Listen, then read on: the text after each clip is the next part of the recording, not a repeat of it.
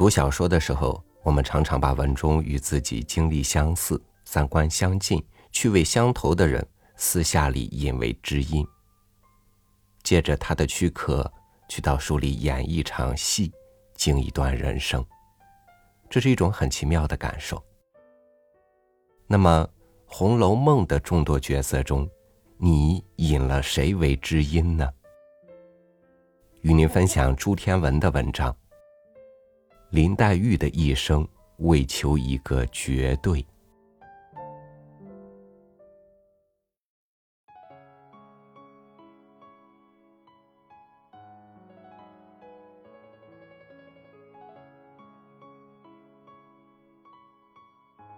红楼梦》里有三个人，皆是天生丽质难自弃：贾宝玉、林黛玉和晴雯。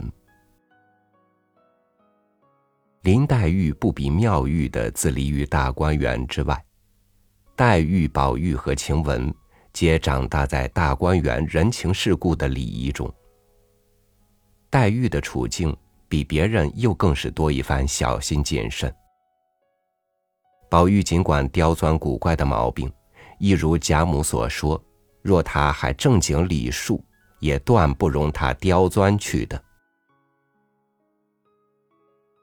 他们是行于礼教之中，而不免出边出言的反礼教。他们是想要迁就、妥协，和众人一样，结果到底也不能。所以晴雯被逐，黛玉去世，正如王昭君的不得不出塞，倒是为了成全历史。历史的真实响亮，在于那个时代里。那一个曾经存在过的最高最美的一桩东西吧，是从前也是今天，让人永永远远想也想它不尽的。李白求仙，秦皇汉武求长生，贾宝玉则愿好花常开不谢，姐妹不嫁，天下的宴席永不散。生年不满百，常怀千岁忧。那忧，原来是一股意气不平，是生命的大飞扬，大到没有名目，大到要否定它了。李白人生在世不称意，明朝散发弄扁舟。曹操何以解忧，唯有杜康。而贾宝玉。他要做和尚，他要化为灰，化为尘，化为烟，风吹吹散了，做个风月两不知。又还有林黛玉葬花与牡丹亭的杜丽娘，他唱：“尖烟泼残生，除问天。”酿的激烈。蓄满了风雷，像樱花盛极时开着落着，它是青春的无可奈何天。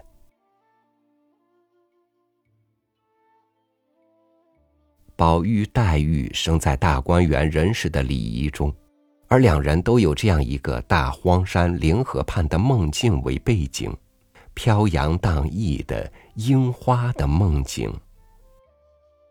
现实里寻常见面，也只是相看俨然的俨然，亲极、真极，反稍稍疏远的，似信似疑，带着声色敌对的。薛宝钗的人生没有这样的梦境。宝玉口拙，屡屡给黛玉封杀出局，黛玉每次冤枉他。编排他不是，其实正是最骄纵宝玉的了。宝玉又经常说话造次，得罪了姐姐妹妹，都只为他的人太意思满满了。像老子说的：“名可名，非常名。”眼前那样一个绝对的真。宝玉的世界里，随处都是绝对的真。宝钗袭人劝宝玉，晴雯却不，黛玉也不，因为知道他。晴雯和黛玉说话刀光剑影，自是女子的；男子就是刘邦的出口侠会人。《红楼梦》里正派人物算贾政、王夫人、薛宝钗、袭人这边，反派人物是宝玉、黛玉、晴雯、王熙凤。以贾母为中心的大观园的风景，景在于正派，风在于反派。《红楼梦》迷人的地方，还是那风光的扑朔迷离吧。颜元书有次写道：“我们要理智的薛宝钗，不要感情的林黛玉。”简直气节。但是今天学院派把《红楼梦》派作一部暴露中国封建社会百态的巨著。贾宝玉恐怕还犯某某情节的嫌疑。怎么会这样？民散之久矣。林黛玉难懂，尤其大大不合现代人的情调。就是从前为数不少的拥戴派，也懂得程度各不一致，知道他的还是贾宝玉。使我慨叹世间最难的学问，莫过于知人。为政的极致，仍然在于知人呢。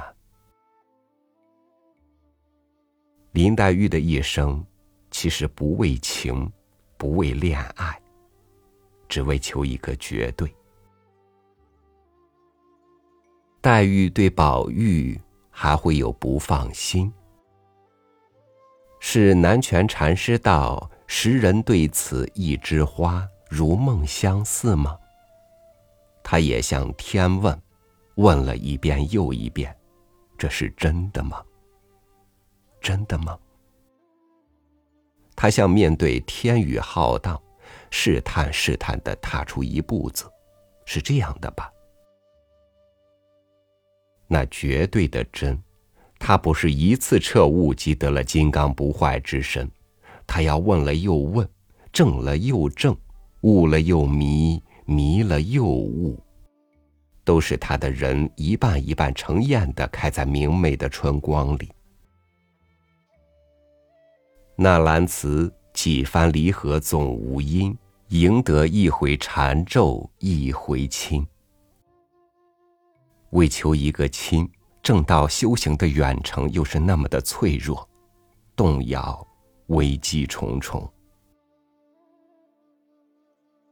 他是秋露如珠，秋月如归，明月白露，光阴往来，一层层，一波波，摇曳回漾，长恍迷离。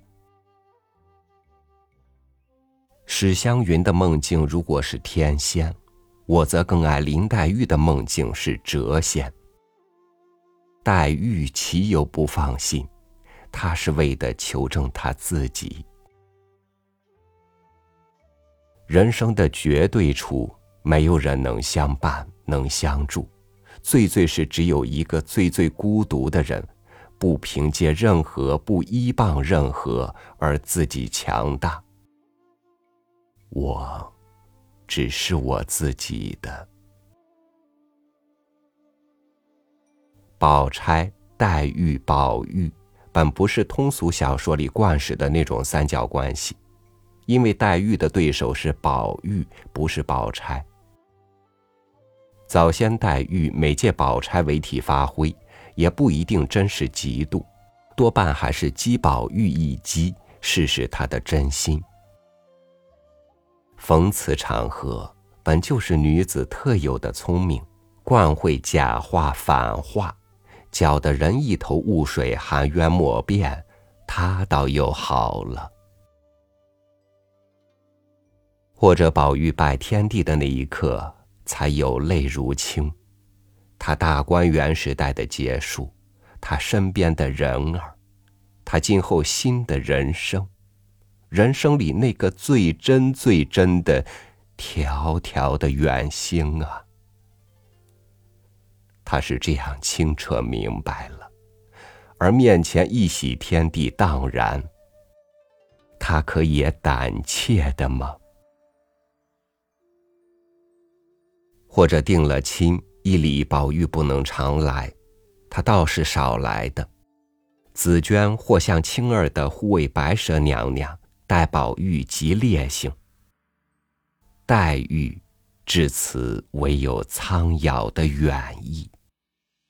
户外清光又白又亮，风吹过竹梢，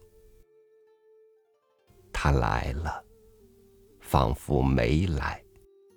他没来，也仿佛来了。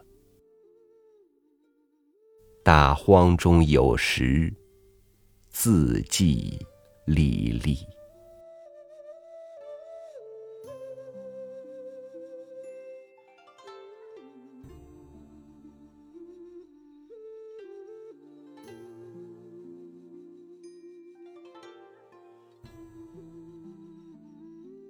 原本求简单的，却越长大越复杂；原本求真的，却也套路越来越多，好像最后就没有什么可以信的了。